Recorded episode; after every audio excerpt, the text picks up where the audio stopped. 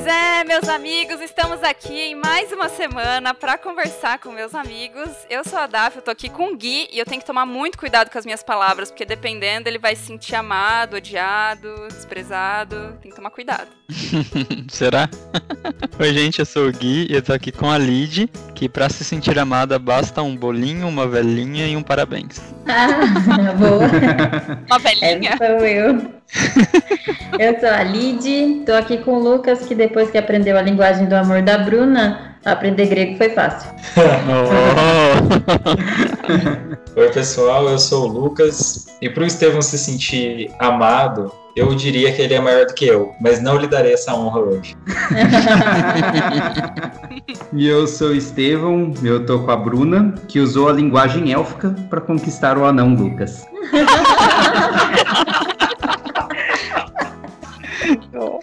Eu sou a Bru e estou aqui com a Daphne hoje, que é poliglota, né? Que fala inglês, coreano, qualquer língua, e com certeza também sabe falar cinco linguagens do amor. Oh.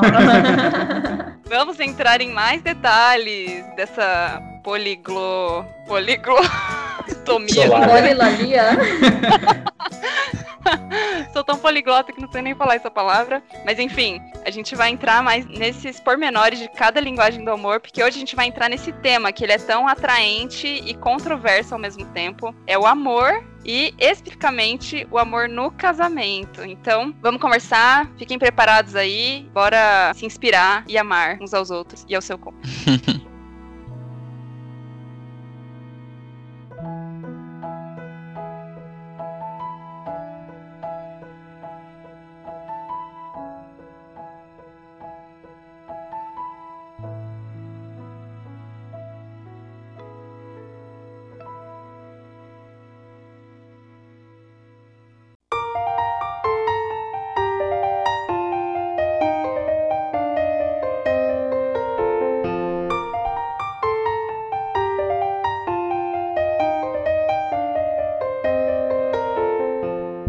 agora, gente, começando esse tema, o que a gente vai falar hoje aqui é sobre o livro que se chama As Cinco Linguagens do Amor. Esse livro ele foi publicado em 1992. Ele foi escrito pelo Gary Chapman. Diz ele no livro, né, que depois de muitos anos trabalhando como conselheiro de casais, ele desenvolveu essa teoria porque ele percebeu que as pessoas elas percebem e demonstram o amor de uma forma diferente uma das outras. Então, eu entendo o amor e expresso de uma forma, o Gui entende o amor e expressa de outra forma e assim por diante. E ele diagnosticou, assim, depois de conversar com várias pessoas, que são cinco linguagens do amor, que são essas principais e que cada um de nós pode se identificar mais com uma, mais com outra, ou mais com duas delas. E elas são palavras de afirmação, tempo de qualidade, presentes, atos de serviço e toque físico. Então, essas são as cinco linguagens. Daqui a pouco a gente vai falar um pouquinho mais de cada uma delas. Ele começa explicando que o problema é o seguinte, todos os relacionamentos eles acontecem, os relacionamentos amorosos, né? Partem de uma paixão inicial, meio que você tá anestesiado por essa paixão, e aí como o tempo vai passando e a paixão vai se esfriando, as coisas ficam mais práticas e aí você acha que a outra pessoa não te ama, ou que a outra pessoa não te entende, enfim, e daí para ele é meio que a raiz do, dos problemas no casamento, né? O que, que, vocês acham desse resumo? Vocês têm mais algo a acrescentar? Eu acho que esse é o ponto de vista dele mesmo, assim, que aconselhando tantos casais, ele viu ao longo do tempo que o principal problema que ele via nos casamentos era o não se sentir amado, assim, ah, fulano não me ama mais, ou o Beltrano acha que eu não amo ele. Eu e, faço tudo isso e essa é, pessoa não me valoriza. Isso, né? não me valoriza, não valoriza as coisas que eu faço ou que eu falo, sei lá, enfim. Que ele identificou esse problema, assim, que era uma falha de comunicação, na verdade, entre o casal. Que às vezes um estava demonstrando amor, só que o outro não estava entendendo o amor que estava sendo demonstrado, ou o contrário, né? Eu achei interessante a proposta dele. E assim, o, o livro é claro que é escrito primariamente para foco em casamento, né? Tanto é que todos os exemplos que ele dá são em casamento. Mas eu acho super aplicável os princípios a outros relacionamentos também. Relacionamentos de pai e filho, para os pais conhecerem quem é o filho, como amá-lo de uma forma melhor. Uhum. Entre amigos, sabe? Conhecer seu amigo e saber como você consegue demonstrar o quanto você ama ele de uma forma que ele entenda. Então, Eu acho que assim, o objetivo era acertar o casamento, mas ele acertou os relacionamentos em geral, assim. É, vale falar que ele tem alguns outros livros, né, escritos com essa temática. Então, é As Cinco Linguagens do Amor das Crianças, As Cinco Linguagens do Amor de Deus, As Cinco Linguagens do Amor dos Adolescentes, Para Solteiros, do Perdão. Tipo, tem várias, né, Aí, francamente, assim, desculpa aí Gary Chapman, mas eu acho que é porque esse deu tão certo que aí ele virou comercial. e aí ele vai lançar, lançar cinco linguagens do amor do cachorro, do periquito, papagaio, porque todo mundo tem que pagar boleto, né? E aí esse daí deu certo e saiu lançando os outros. Mas assim, um pouco em defesa dele, o livro, ele é basicamente exemplos, né? Tipo, ele conta muitos exemplos de muitos casais que ele aconselhou. Então, se a pessoa não é casada e ela quer aprender sobre as linguagens, eu acho que vai ficar realmente muito Descontextualizado, né? É, porque até esses casamentos aqui, por ter sido escrito em 92 e tal, tipo, você já vê um pouco que é um pouco datado, assim, o livro daria pra atualizar umas coisas. Então eu imagino que vale a pena até ser focado pra outros públicos, entendeu? Que não só os Uhum. casados, porque ele realmente só fala de casamento nesse livro aqui, em todos os verdade. exemplos dele, né? Uhum. Então, eu ia comentar que eu tô lendo Cinco Linguagens do Amor para as crianças, das crianças, né? É de 97, esse primeira edição. E tem sido muito legal, assim. Eu tinha lido, acho que do casamento mesmo, que é o primeiro, né? É o Ele clássico, né, dele. É o clássico, é. Eu tinha lido, mas faz muitos anos. Então, eu lembrava de muita coisa, mas eu queria refrescar a memória, né? E foi muito legal ver o das crianças, assim. Tem sido bem interessante. Principalmente observar com o Fefe, assim, sabe? É- Então, eu achei Uhum. que, assim, valeu a pena ler essa ramificação, assim, da cinco linguagem. Ah lá, já me. já aprendi. Mas ele podia criar um livro As Cinco Linguagens do Amor em geral, né? Que aí poderia abranger Mas todos tem, os tem um que chama relacionamentos. Cinco Linguagens do Amor. Deve ser isso. Não, Não, tem um que chama Linguagens do Amor. Não sei, gente, não sei.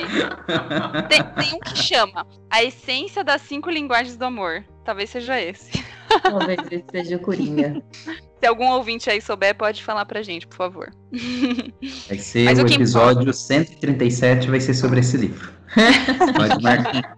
Bom, então vamos entrar nesse assunto, que é o do casamento, que talvez seja o mais crítico, assim. Ou não, né? Porque, claro, quando você forma uma criança sem se sentir amada, também pode ter consequências catastróficas. Mas, enfim, é bem crítica essa questão do casamento, até porque a gente sabe que não é fácil, né? Você conviver com uma pessoa durante tantos anos, ainda mais com o compromisso de que você vai fazer isso pro resto da sua vida, com todas as mudanças que ambos acabam passando, né? Quando se tornam pais, ou quando muda de emprego, ou quando sofre alguma perda, enfim, tem milhões de coisas que vão acontecendo na vida que vai fazendo com que a gente mude. Além da paixão, eu também acredito que vai se esfriando, né, de alguma forma. Uhum. Bom, aí, só dando um exemplo aqui desse problema. É um exemplo clássico, né? Que até muito do que ele fala também é disso. É aquele exemplo do marido que fica o dia inteiro fora de casa e a esposa fica em casa. E a esposa, tipo, cuida de tudo da casa e deixa tudo limpo, e faz a comida, e cuida dos filhos, e lava a roupa, e não sei o que lá. E o marido vai trabalhar. Aí quando o marido volta, tipo, a mulher tá cansada e ela pede ajuda pra ele de alguma coisa, ou fala, ah, você não levou o lixo pra fora. Ah, tipo, você tá fazendo isso de novo. Enfim, aqui em casa é, ah, você não encheu o negócio da geladeira de água. Coisas assim. E aí, tipo, pode ser que a linguagem do amor da mulher seja atos de serviço, então ela tá fazendo tudo aquilo na casa dela porque ela quer mostrar pro cônjuge que ela ama ele, que ela ama a família, que ela se importa com a família, enquanto o marido pode ser palavras de afirmação. Aí o marido, em vez dele chegar em casa e ouvir a mulher falar, ah, obrigado porque você trabalha e sustenta essa casa de alguma forma, ou porque você cuida de nós, porque você paga nossas contas, ou porque você, enfim, cuida de outras coisas do carro, de todas essas outras coisas. Em vez dela falar essas palavras, ela só fala palavras de crítica. Então ele sente que ele só tá sendo criticado o tempo todo porque a linguagem do amor dele é palavra de afirmação e ao mesmo tempo ela sente que ele não ama ele porque ele não serve ela. Enfim, vocês estão entendendo? E aí uma coisa vai subindo na outra, assim, vai virando uma bola de neve. Então a mulher fica brava porque o marido não serve ela e ela sente o amor através do serviço. Aí ela não tá se sentindo amada, ela vai lá e também não elogia ele. E aí ele também fica mais ainda irritado porque ele não tem elogio nunca, ele não tem nenhuma motivação de ajudar ela. E tipo, vai criando meio que um negócio assim que dá a sensação de que não tem amor ali, que nenhum ama o outro, sendo que a mulher não entende que o homem só tava precisando daquilo e o homem não entende que a mulher só tava precisando daquilo. E é uma falha de comunicação, né, nesse sentido, que é o que o autor fala Uhum. aqui do livro. Uhum. Um conceito interessante que eu acho que ele traz, que é a questão do tanque de amor, sabe? Ele Isso. fala que todo mundo nasce com um tanquinho de amor, que é como se fosse um tanque mesmo. eu ia usar uma outra metáfora. Um tanque como se fosse um com metáfora, tanque. né? Metáfora em cima de metáfora, mas é tipo um tanque, pensa num tanque de carro. E que você tem que. É porque a palavra tanque não é do dia a dia, né? Reservatório. É. E aí, a gente tem, pode estar com o nosso tanque cheio, tanque médio ou tanque vazio, tipo, acendendo a luzinha da reserva lá. E que num relacionamento, o saudável é que a gente sempre ande de, de tanque cheio, ou pelo menos médio cheio. Nunca esteja com o tanque vazio, muito menos na reserva. Porque isso, no casamento, por exemplo, pode ser uma brecha para uma infidelidade conjugal, por exemplo ou para simplesmente você ter uma vida medíocre perto de tudo que um casamento, um relacionamento matrimonial pode trazer para você. Isso também se aplica a outros relacionamentos, assim, eu fico pensando muito na criação de filhos, dessa responsabilidade de encher o tanque da- das pessoas que vivem com você, seja seu cônjuge, seus pais, seus filhos, irmãos, não sei, para que aquela pessoa não busque em outros lugares ou em pessoas que não vão dar um bom combustível para ela, que ela não busque nesses lugares ou nessas pessoas encher o tanque dela, mas que ela enche isso em casa. E aí ela vai, ser, vai ter muito mais força, muito mais estabilidade, segurança para seguir o caminho dela, assim, para trilhar a vida dela. Não vai nem esmorecer por fa- falta de força, nem se alimentar de combustíveis errados, sabe? É, essa metáfora de, de um tanque de amor que a gente tem que estar abastecido de amor e que esse abastecimento tem que acontecer nessas nossas relações primárias, assim, do lar mesmo, ou com amigos próximos, íntimos, assim, é, eu achei um conceito muito interessante, assim, e eu sempre fico pensando aqui em casa, assim, sabe? Se eu tô conseguindo abastecer o Estevão do que ele precisa, se eu tô me sentindo abastecida ou não, é isso. É, ele relaciona esse enchimento do tanque diretamente a atos de amor, né? Que você demonstra pela pessoa e ele coloca desses dois prismas, né? Tanto na pessoa que está demonstrando amor, quanto na pessoa que está recebendo essa demonstração de amor, como que ela vai entender isso. Então, qual que é o esforço que a gente precisa fazer, né? A pessoa que está demonstrando amor, ela precisa fazer isso de uma forma entendível para a pessoa que vai receber. E quando isso acontecer, o tanque vai, vai se enchendo. Isso não acontece 100% das vezes. E aí também tem um esforço da pessoa que está recebendo esse ato de amor de entender como a outra pessoa demonstra amor, mesmo que isso não seja significativo para você, você entender que aquilo que a pessoa está fazendo é uma demonstração de amor, né? E isso de certa forma também vai enchendo o seu tanque, né? Então é como se a gente fosse vivendo, a gente vai vivendo e é como se fosse um carro, né? Vai vai perdendo gasolina, vai perdendo, vai perdendo e tem que estar sempre abastecendo o tempo inteiro para manter ali num nível razoável para você se sentir amado. E aí não sei se o Lucas já tem uma crítica aqui. Não, não, é- é, assim, é, o, o ponto que você colocou é um dos fundamentais para mim, porque assim, confessando um pouco, eu sempre tive, eu sempre fui muito reticente, né, com as ideias. Em geral, eu tenho preconceitos com esses livros americanos, cinco linguagens, quatro temperamentos, sete passos para aquilo, doze passos para não sei o que, esse pragmatismo e extremado, né, dos, dos americanos, em botar algumas coisas nos quadradinhos assim, eu tenho algumas, enfim, preconceitos mesmo, eu não, não tô, eu tô, tô assumindo que é um, provavelmente é um erro meu. Então eu sempre começo, a, eu vou ler essas coisas com o pé atrás. E um dos pés atrás que eu tinha com esse livro tem a ver com, com esse ponto que você colocou, Gui, que é assim, até falei pra Bruna, às vezes ela fica meio irritada quando faz esses comentários, mas assim, é mais ou menos a minha visão sobre a ideia de temperamentos. Então, tipo assim, eu tenho esse temperamento, então você tem que me entender é, a partir dele e é isso. Acabou aí. Não tem mudança, né? Não, Uhum. não tem nenhum exercício de tipo assim, eu vou tentar mudar a minha forma de ser para que a gente se, se dê melhor, entendeu? É não. Você tem que entender como eu sou E se você me entender como eu sou, a gente nunca vai estar bem. E a, a, o meu ponto com, com relação ao lance das cinco linguagens, é, no, pelo menos de início, é um pouco esse. É que eu vejo, às vezes, as pessoas se escondendo atrás disso para serem servidas. Então, assim, uhum. se você não demonstrar amor e afeto por mim dessa forma específica, com uma palavra de afirmação, eu nunca vou me sentir amado. E aí, se, se você pega a tese para você e lida com ela apenas dessa forma, é uma forma, no mínimo, parcial, pegando egoísta, o que você tá né? colocando. É, é, egoísta, claro. Então, assim, o, o ponto que você colocou para mim é fundamental por isso, porque assim, é, é, um esforço contínuo, tanto de quem demonstra quanto de quem recebe. Aí, uhum. ok. Aí eu acho que a gente tem um processo que caminha bem. Porque aí eu me esforço para apresentar o amor ou para dar amor da forma que eu sei que a pessoa irá se sentir amada, mas por outro lado, a pessoa também faz um esforço contínuo de entender que a minha forma de demonstrar, às vezes, amor e afeto não é a forma que ela se sinta, que ela se sente mais confortável, mais amada, etc. Então, assim, só para reafirmar e deixar bem claro que, assim, eu acho que o ponto que você colocou é um terreno que eu fico mais confortável para conversar sobre as teses do livro, porque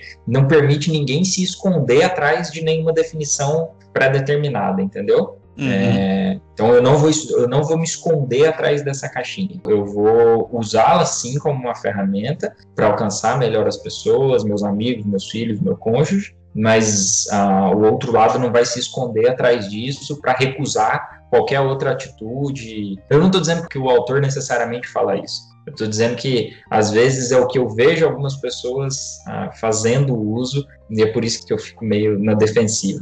Uhum. Uhum. Sim.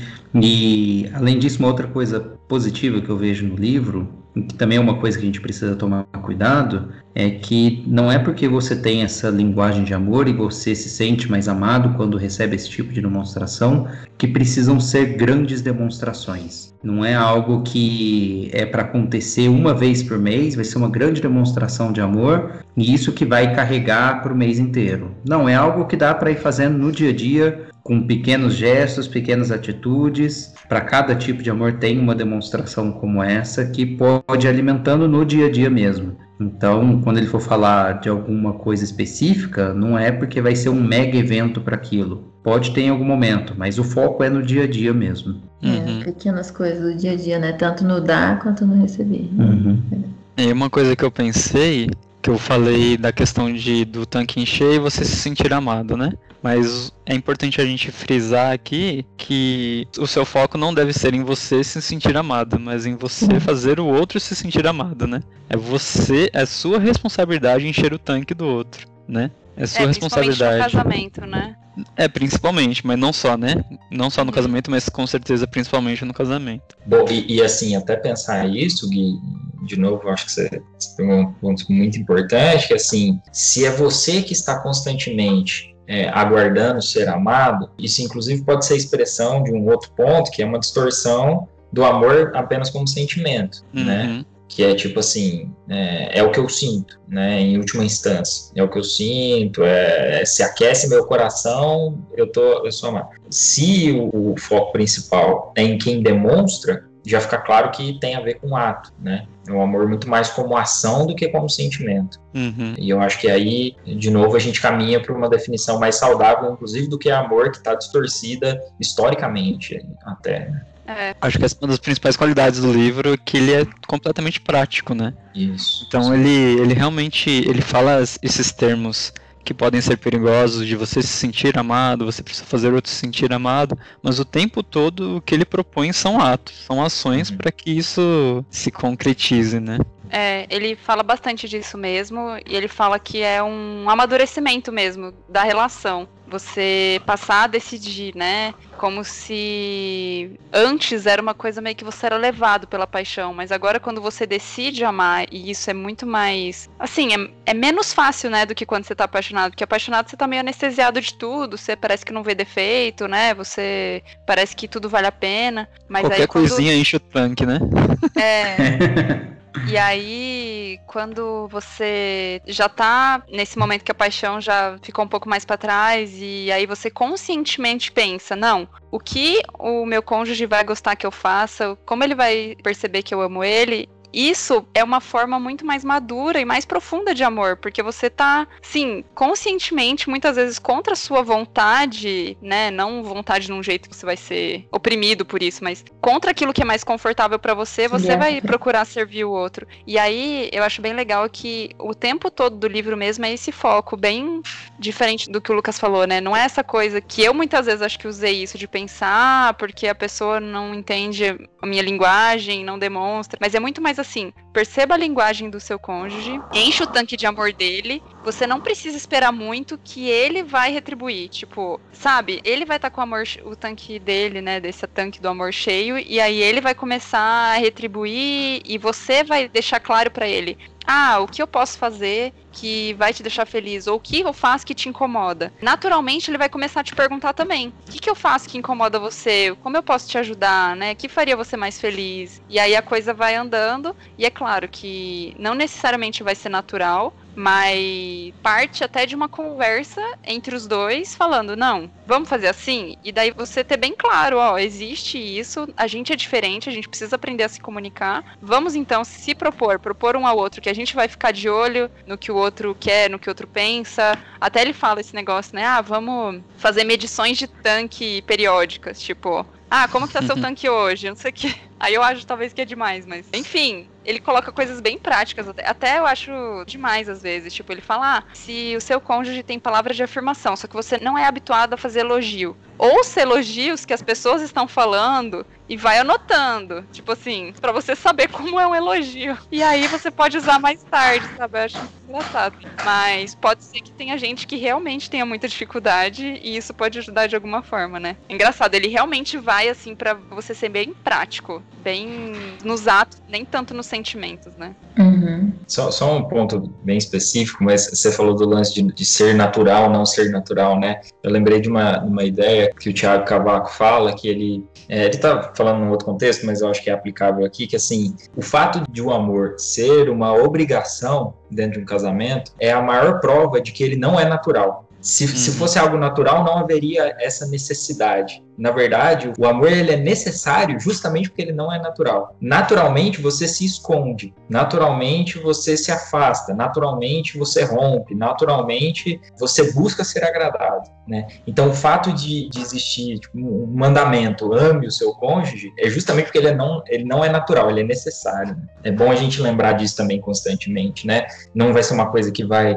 acontecer naturalmente, né? Não, vai fluir, nossa. É, Exige esforço, exige esforço. Isso. É. Talvez flua um pouco mais entre casais que tenham a mesma linguagem, talvez. E aí fique é. bem mais fácil. Tipo, a mesma forma que eu comunico é a mesma forma que o outro entende e vice-versa. E aí, tipo, não tem crise, né? Uhum. Então, nesse, de, parece que é mais natural, mas na verdade é só uma, uma, afinidade, assim, né? Uma compatibilidade, talvez. Mas é impressionante como é raro, né? É. Ter a mesma linguagem. É, a gente pode até dividir aqui as nossas linguagens. Vocês querem falar? A gente pode começar, né? Fala aqui. Pode. É que a Davi fez teste comigo ontem. A gente fez os testes do livro, ele faz os testes.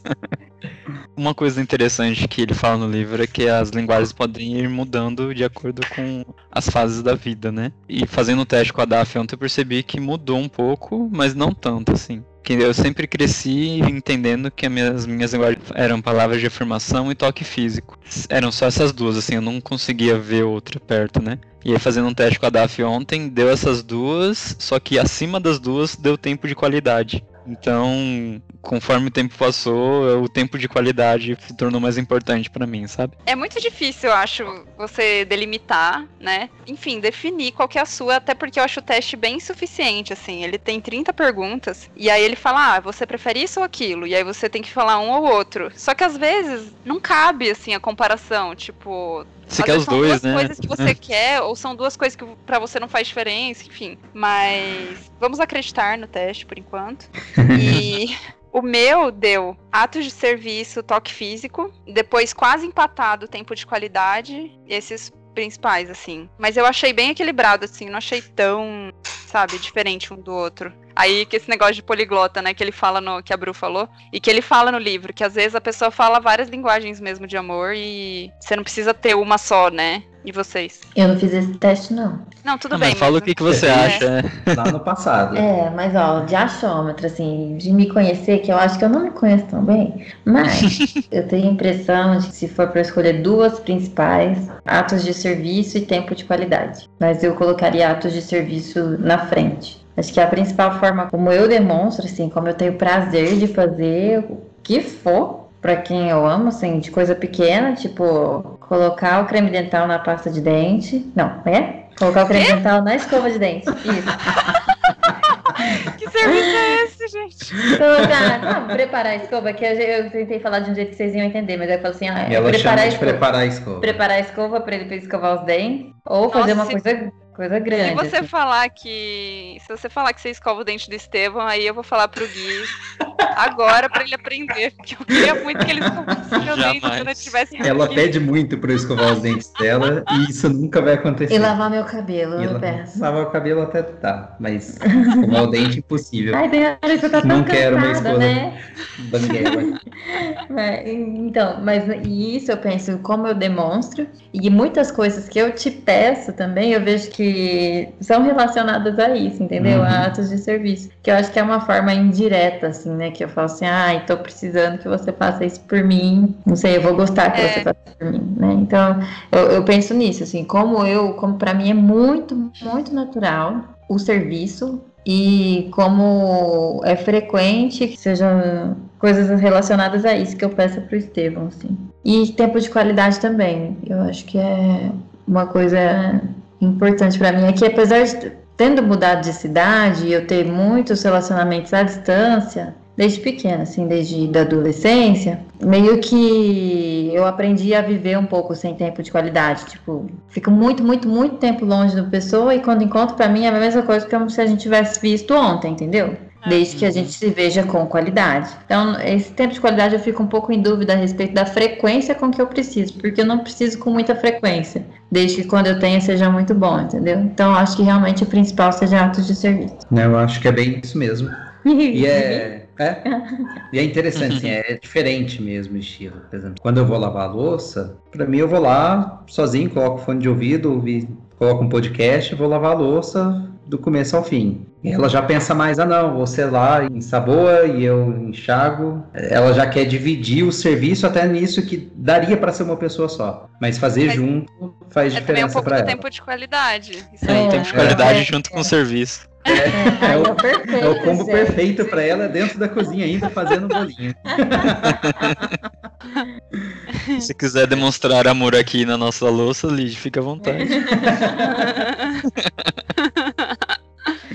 O meu acho que não mudou, né? A gente leu o livro quando a gente namorava ainda. E eu acho que não mudou. Lógico que a gente vai adaptando, né? Conforme a vida vai acontecendo e conforme vai convivendo com pessoas que têm outras linguagens também. Mas os meus dois principais são toque físico e palavras de afirmação mesmo. Igual eu. Acho que sim. São mesmo. Tá, e o casal Simone? Simone. Eu acho que o meu também, desde quando a gente leu, não mudou muito, assim. Você quer mostrar? Não é essa parte, né, amor, que eu escrevi que você tava rindo mais cedo. Não, mas, Mas- aqui esse- essa parte também que você colocou os Faz seus. também. É que só pra explicar, esse não é o livro As Cinco Linguagens, é um livro que cita, né? Mas Uhum. o Lucas comprou, me deu, né, pra eu ler, e aí eu combinei que eu ia ler fazendo comentários, já que a gente não ia poder ler junto. Então eu Ah, fui que escrevendo bonitinho. mil coisas no livro. Na época a Mas gente depois tava eu noivo e morando à distância. Que livro que é? Só fala pra pessoa. Chama O Livro do Casamento. Tá. E aí tem algum, um ou mais capítulos que tocam nesse ponto, né? E aí pra vocês Mas- verem que, que nada é novo, isso Hum. tem uns oito anos mais ou menos, a, a Bruna fez um comentário assim no início do capítulo. Ah, finalmente você vai ler sobre isso. Para a sua alegria, não é um livro inteiro, é só um capítulo. E eu tô super feliz porque acho super importante.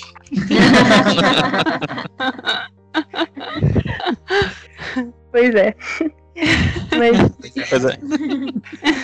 Mas as minhas principais são tempo de qualidade e ato de serviço também. Assim, de todas essas duas são as que mais falam. Uhum. Falam e falam alto, assim, tipo, pra mim, quando eu vejo a Bruna, pra mim é muito evidente. Tipo, é, esse podcast esteve em risco hoje, porque eu cheguei em casa e fiquei 15 minutos numa reunião externa. Tipo assim, quase acabou a noite, porque aquele é o tempo de qualidade, entendeu? Eu cheguei em casa, tem que ser 100% de atenção. Assim, tá certo, tipo, eu errei, mas eu tava no meio de uma, numa reunião virtual, acabei ficando nela. Então, para mim é muito evidente, assim. Eu não sei se para todo mundo é muito claro. Eu sei que para mim os da Bruna, pelo menos, são muito evidentes. Sim, os nossos então, também são bem evidentes, eu... né, Lindo? Uhum.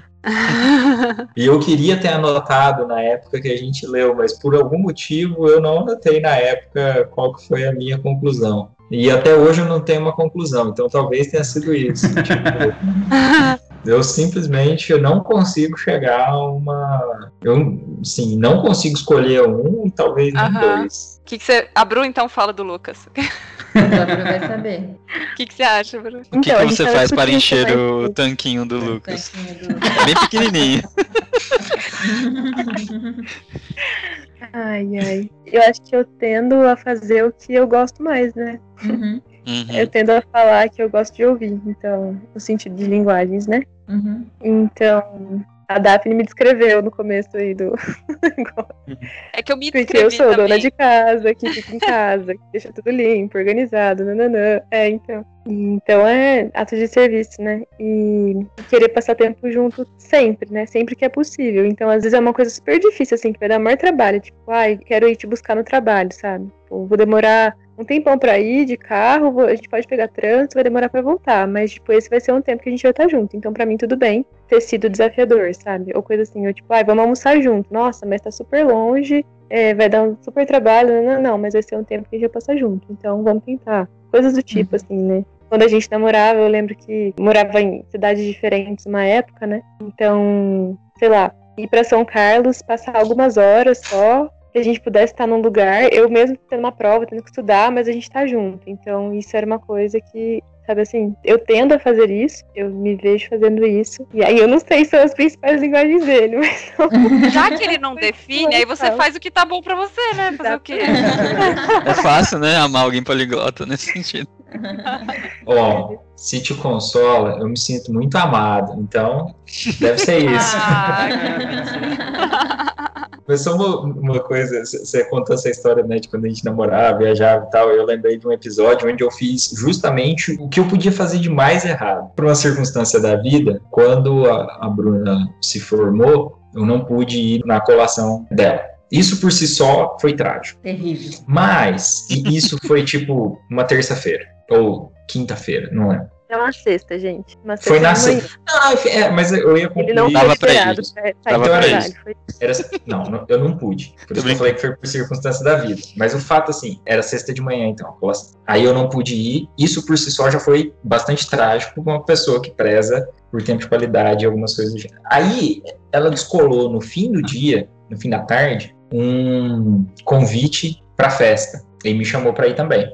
E a festa era em Ribeirão, Ribeirão Preto. Eu já estava aqui detalhe, em São Paulo. Detalhe. A gente era casado já há dois meses. A gente era casado, bem, bem, bem lembrado. Então, é isso. Ela colou grau em São Carlos de manhã, arrumou um ingresso para formatura à noite em São Carlos, me ligou super entusiasmada em Ribeirão, me ligou super entusiasmada, vamos lá, consegui, não sei o quê, pelo menos esse tempo a gente vai ter junto. E eu tava com a viagem programada para sábado de manhã para Poços, que a gente ia ter uma reunião do acampamento que a gente estava organizando em Poços. E assim, a minha reação racional foi: é insano, porque eu vou ter que sair de São Paulo no fim da tarde, dirigir três horas e meia até Ribeirão Preto, para ficar duas, três horas na festa, sair meia-noite, uma da manhã da festa, e ir direto para Postos, porque no outro dia de manhã a gente tinha que estar tá lá, e era mais umas três horas. Então, assim, tá errado, tipo, não faz sentido. É, a gente acabou de se casar. Seu pai vai querer, é, vai me achar a pessoa mais irresponsável do mundo, saindo uma da manhã de Ribeirão Preto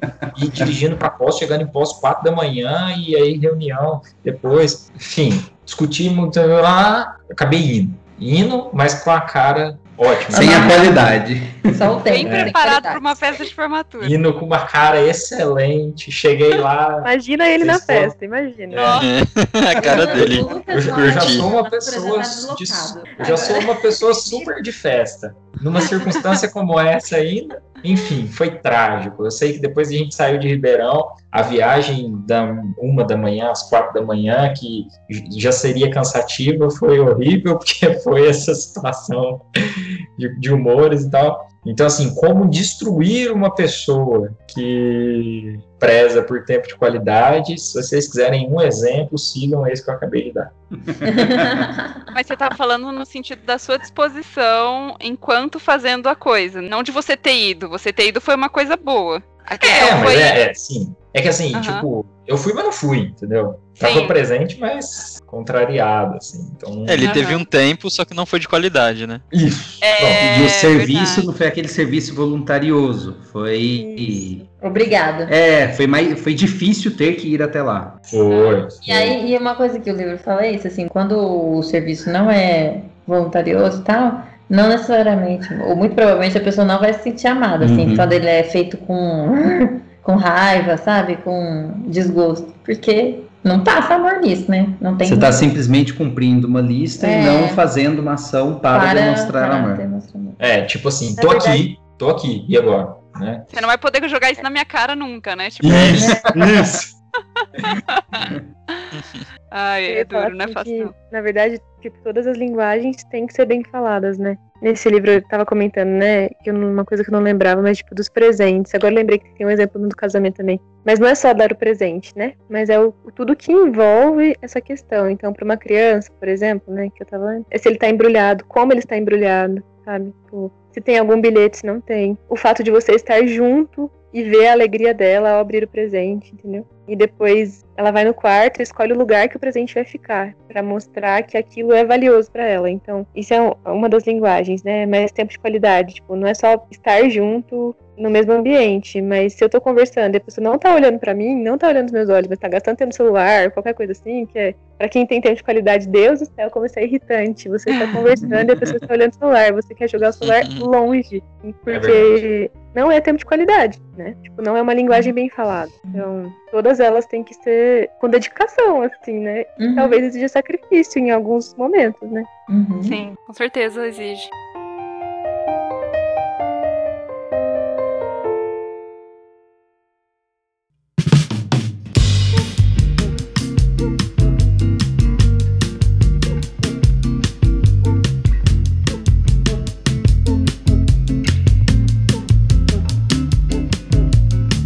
Questão do tempo de qualidade, eu acho que talvez seja a linguagem mais subjetiva, assim. Porque eu acho que. Ah, pra... vamos entrar nas linguagens que a gente não tá falando. Aí vamos então falar do tempo de qualidade primeiro, já que o Gui puxou. Tá. Vai. Porque eu acho que cada um entende diferente o que, que é um tempo de qualidade, né?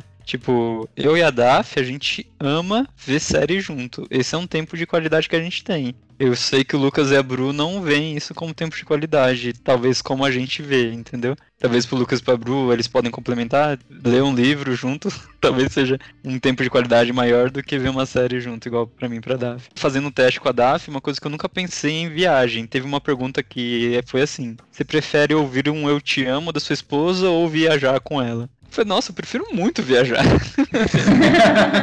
Com certeza. E, tipo, a palavra de afirmação sempre foi a minha linguagem, uma das predominantes, sabe? Hum. Mas eu percebi que viagem é um tempo de qualidade muito importante para mim. E talvez eu não soubesse disso porque eu nunca tinha viajado como eu comecei a viajar depois que eu casei com a Daphne. Eu acho que é uma questão de você fazer junto, entendeu? Então, uhum. tipo, quando a gente tá assistindo alguma série, um filme, a gente tá fazendo isso junto. É. Então, é. essa semana a gente tirou pra a semana de férias, mais ou menos, noites de férias, né? Pra ver filmes que a gente gosta juntos. Então, isso é um tempo de qualidade. Agora, eu falei da conversa porque é pra ser uma conversa junto, entendeu? Não para que eu fique falando uhum. sozinha, ou qualquer pessoa sozinha, outra esteja não ouvindo ou não conversando, entendeu? Então, eu acho que a questão do tempo de qualidade é você tá fazendo a mesma coisa. Então, pode ser, tipo, jogando um jogo, viajando, que seja, correndo, qualquer coisa, mas que você tá fazendo a coisa junto com a pessoa. Você não se sente sozinho, assim, né? Não se sente é. separado, sabe? Então, acho uhum. que esse é o ponto mais central, assim, dessa linguagem. É, porque às vezes a gente fica pensando que tempo de qualidade é você, tipo assim, ficar um parado na frente do outro com a atenção 100% focada no outro. E uhum. não, não necessariamente é só isso. É, pode ter momentos disso é, também. Por exemplo, para mim, um tempo de qualidade que conta muito é eu e o Estevão sair para pedalar, entendeu? Ou a gente sair para correr no parque, que a gente vai junto. A maior parte do tempo a gente fica em silêncio, que não dá para você ficar conversando. né? Se tá conversando é porque você não tá fazendo direito. Mas assim, pra mim, super conta quando eu penso num dia assim, quando é meu aniversário, igual foi meu aniversário, e eu pude escolher tudo que a gente ia fazer, é tipo assim, tinha que incluir uma corrida nós dois juntos, que pra mim é uma coisa muito gostosa, que a gente sai, faz junto, não fica um olhando pra cara do outro, só falando, mas assim, é, é o estar junto, é desenvolver uma atividade juntos, assim. Isso Uhum. que acho que conta muito para tempo de qualidade. Sim. Uma coisa, por exemplo, que eu gosto de fazer com o Gui, que é muito banal, assim, que é de tempo de qualidade, é escovar o dente junto antes de dormir. Eu Uhum. gosto de fazer isso junto. Uhum. Mas eu quero aqui fazer uma denúncia para o Brasil e mundo, que depois que a gente mudou pro sobrado, toda vez ele quer escovar o dente aqui embaixo e eu escovo lá em cima sozinha. Ou Ou seja, seja, você poderia descer, se é tão importante pra você. que eu escovo lá embaixo porque eu gosto de tomar água depois, né? Então a geladeira tá ali do lado.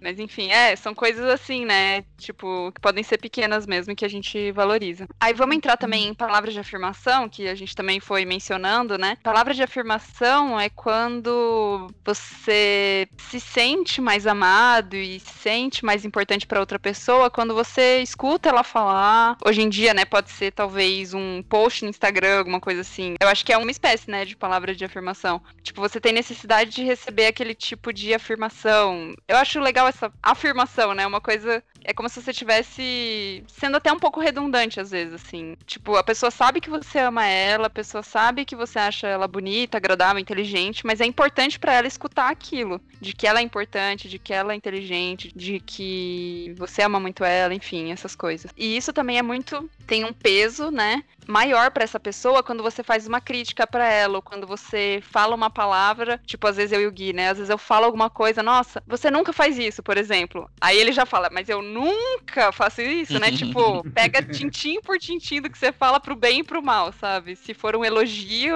ele vai memorizar aquilo, e se for uma crítica, tipo, aquilo vai ter um peso maior pra ele do que pra mim, por exemplo. Se ele fala alguma coisa pra mim, eu não vou, talvez, entrar num detalhe de alguma coisa, sabe? Ou, ou talvez não vou memorizar isso por muito tempo, enfim. O legal, por exemplo, dessa linguagem é que ele é, dá uma dica para quem é casado, né, ou para quem convive com esse negócio de palavras de afirmação, como o peso da crítica declarada, a crítica falada, é duplamente venenoso, assim, vamos dizer. Tanto pela crítica em si, porque muitas vezes uma crítica mal colocada pode destruir qualquer um, assim, né, ou pelo menos pode ferir qualquer um, quanto que para pessoa com palavra de afirmação, ela não só vai se sentir ferida, como ela também vai se sentir não amada. Então, não é só se preocupar em constantemente estar afirmando e reafirmando o seu amor e como aquela pessoa é importante, mas também se assegurando de que você não está falando palavras negativas, porque do mesmo jeito que a palavra positiva a faz se sentir muito amada, a palavra negativa vai pesar muito pro lado contrário também. Ele dá essa dica, assim, né? Ó, se você convive com uma pessoa assim, tome cuidado com as críticas que você faz, assim. Às vezes a pessoa... Vezes a pessoa toma como um peso maior do que o que você estava tentando Isso, dar, né? é, exatamente. E eu acho, se não me engano, um dialeto, né, que ele fala que assim, que existem as linguagens, que são essas cinco grandes, mas dentro de cada uma existem vários dialetos. Uhum. E eu acho que uma, um dos dialetos dessa daí é demonstrações públicas de afeto, né? Que assim, é você falar na frente de todo mundo, nossa, mas o fulano, ele é muito especial, vocês não acreditam que ele fez por mim, ele fez tal coisa, entendeu? Ele é desse jeito. Que as de demonstrações públicas de afeto ou falar bem da pessoa nas costas dela, vamos dizer assim. Também é um dialeto dessa linguagem e que é muito apreciado, né, por quem fala ela. Sim. Esse tem uma coisa que eu não. Não é meu dialeto, é esse, né? De Também não. fazer coisas públicas. Nossa, nem um pouco. Mas eu só me incomodo e não, com a fala de vocês que parece que estão colocando que alguém que tem a palavra de afirmação como linguagem principal, e eu não tô me incluindo nisso porque meu último teste deu como tempo de qualidade, mas é que. Ah, pronto. Ah, que parece que é uma pessoa sensível, sabe? E eu acho que não necessariamente, assim. Não, É, calma. A gente só quer dizer que cada um tem uma sensibilidade. E a sensibilidade da pessoa de palavra de afirmação, ela pesa um pouco mais nas palavras. Assim como a sensibilidade da pessoa de tempo de qualidade vai pesar mais pra mim na parte de escovar o dente, entendeu? Então é. A sensibilidade existe de formas diferentes em cada linguagem. Uhum. Entendeu? Não, mas é que às vezes uma palavra falada errada, ela não é porque a pessoa ouviu e superdimensionou talvez que ela não foi errada mesmo, entendeu? É só pra Sim. deixar isso claro. né? Claro, claro. uhum. É, é, por exemplo, palavra de afirmação é uma linguagem primária minha, mas assim, deixa o Estevam falar torto comigo, pra você ver. e é interessante que a convivência te faz se perceber melhor, né? A gente se percebe melhor vendo como o outro é diferente da gente. Essa questão de palavra de afirmação, eu nunca tinha pensado que não é uma coisa tão importante pra mim, até eu começar a conviver com o Estevam, como constantemente na casa deles, pai, com, pros meninos, os filhos entre si e tal, como eles sempre falam eu te amo, sempre, sempre. E assim, na minha casa isso era raridade, sabe? Aniversário e tal. Aí. Não, tipo, mas assim, sabe, era meio estranho pra gente. Parecia que fazia um climão. Falei assim, ah, eu te amo. E na casa dele, não, é assim, ó, passou o pão, ai, obrigado, te amo. Entendendo? Assim, é, é, é muito do dia a dia, assim. Mas não, não seja leviano de forma alguma, é profundo, mas é profundo e declarado o tempo todo. E aí eu aprendi, hoje pra mim é super natural, super natural falar que eu amo, falar pras pessoas mesmo, assim, de forma profunda, mas também de forma natural. Isso pra mim não era natural de jeito nenhum durante o namoro, assim. Eu via na família dele isso acontecer. E eu falava assim, mas gente, não fica um climão, não? Quando, tipo assim, eu ficava pensando?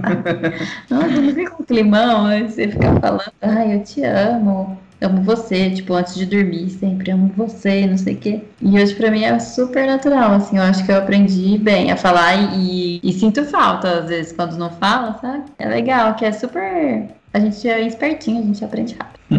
Você nunca respondeu obrigado pro Estevão, não, né? Depois que ele falou amo. Não, mas ele falou primeiro.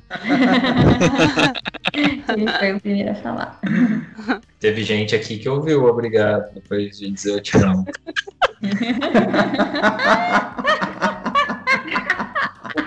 Não vou falar quem. Não, não, não vou citar nomes. É, Então vamos vamos pra seguir. outra, então. Quer falar, Bru? Corta assunto. Não, tô zoando. Obrigado pela dica. Vamos em frente. Não, mas só dar um exemplo bem rápido disso, e que às vezes é realmente é coisa pequena, não, não precisa ser grande declaração mesmo. O Estevam tá que- batendo nessa tecla de que ele não quer fazer grandes atos, ele quer fazer É. pequenos. É, não, mas é. É. Eu dou susto, então. É que eu- é da natureza dele. Dia. É pequeno. É da natureza dele, realizar atos pequenos, entendeu? Porque, por exemplo, quando a gente namorava e eu tava na faculdade e aquele tanto de prova, uma coisa que eu esperava da Lídia, e porque eu tinha isso da minha família, era receber uma mensagem antes das provas, Ai, desejando boa prova, que Deus te abençoe e tudo. E eu ficava muito irritado por não receber dela. Mas eu nunca tinha falado isso pra ela. Gente, eu não sabia. Ela não sabia que ela deveria fazer isso. É, não sabia. Tanto é que, e assim, é muito esse negócio de criação, né? Porque lá em casa, assim, nossa, até prova importante, sabe? Que eu fui fazer depois, assim, é claro, morando na casa dos meus pais, eu falei, ah, boa prova e não sei o quê, mas muitas coisas do dia a dia, eu nem, às vezes eu nem comento, só vou faço e tal, às vezes a pessoa sabe, mas não manda mensagem, mas os pais deles me mandam mensagem, assim, ah, boa prova, ou então manda oração pelo WhatsApp, um trem assim, sabe? Porque realmente é, é importante, é uma coisa pequena do dia a dia. Mas enfim, como é que eu ia saber? Ia ler a mente do menino, sabendo que ele queria uma mensagem? Não sabia. Ficou sem. Estevam me mandou mensagem antes da minha prova esse Tá ano. vendo? Aí. Eu amo você. Olha aí. Eu amo você. Eu amo mais, tá bom, amiga? Eu te amo mais que ele. Mas eu não te mandei mensagem, não. Ai, ai. Eu lembro como era engraçado na adolescência quando eu recebia um depoimento no Orkut. Aí. Era assim, era o ápice de, tipo, meu melhor amigo da vida me mandou um depoimento no Facebook. E era aqueles assim, é só pra você, não compartilha, sabe? Tipo, não era público. Mentira que era público, né? Todo mundo falou assim, ah, esse é privado. Mas, tipo assim, era pra publicar.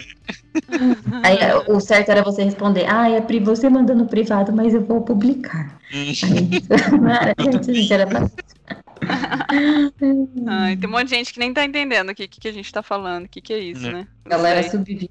Não entende, não.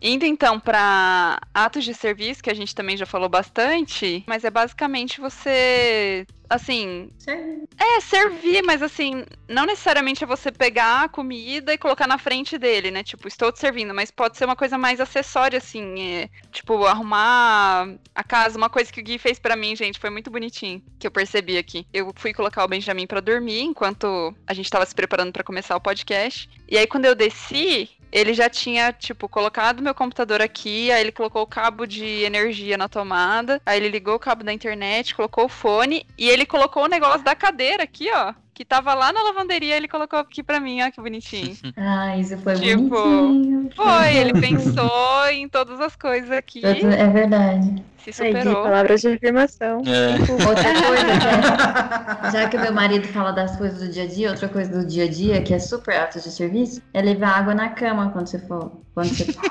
vai deitar, entendeu? Bons tempos também, quando isso aconteceu. Essas meninas estão aproveitando o podcast pra exigir cada coisa Eu tô que. ah, isso, ele faz, né? Não, e agora, onde a gente tá morando é um sobradinho também, né? Eu tô lá em cima com ela já, e na hora que eu olho, ela deixou a luz daqui de baixo acesa, porque ela já tá esperando que eu desça pra buscar água pra ela, e aí eu vou apagar a luz. Você fala, não, você ainda não buscou minha água? Quer dizer, você ainda vai descer. Mas, tipo, você tava lá embaixo, podia ter levado a água, você pensou nisso, deixou a luz acesa, foi isso? Inconscientemente foi. A oportunidade dele servi-la, entendeu? Tem que dar a oportunidade para ele me amar. Nossa, É realmente o Estevão é um santo, né? Esse homem. Mas uma coisa muito grande que o Estevão faz e faz com, com frequência. Tipo, em semanas que eu tô trabalhando muito, eu chego em casa ele já fez a faxina, sozinho. A casa tá um brinco, limpou tudo. É, gente, eu me sinto a mulher mais amada do planeta Terra, não tem como não. E ele faz, não é de vez em quando, não, ele faz com, até com frequência. Isso aí. Não fez mais Que que obrigação, Tevão. Mas então, é isso que eu tô dizendo, é coisa grande e Tô coisa brincando. pequena. Mas esse negócio de atos de serviço eu sempre lembro dos meus avós, né? Eu até escrevi um texto sobre isso. Acho que ano passado. Gol do São Paulo, que golaço. Olha o tempo de qualidade. Ai, ai. É, e isso é uma palavra de deformação.